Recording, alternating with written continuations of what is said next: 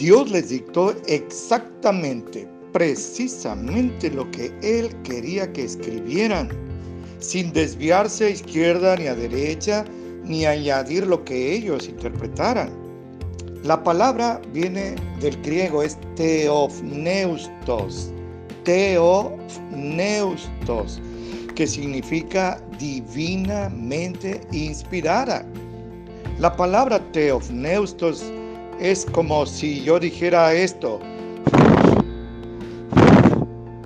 Bueno, no sé si lo escucharon, pero Dios sopló en los corazones de estos hombres santos suyos lo que quería que escribieran como única palabra de Dios, teofneustos.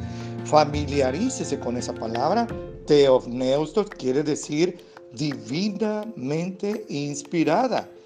Esto quiere decir que la Biblia es la única palabra de Dios. En la segunda de Timoteo 3, 16, 17, así es escrito. Toda escritura tiene en mayúscula, es la Biblia.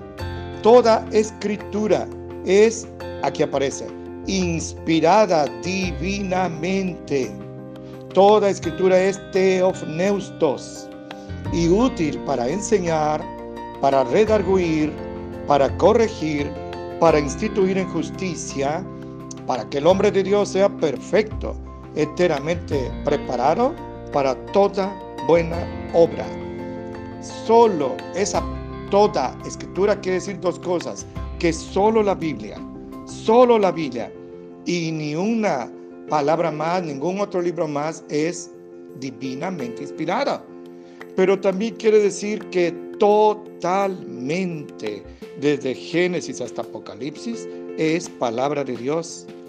No es cierto como algunos blasfemos enseñan que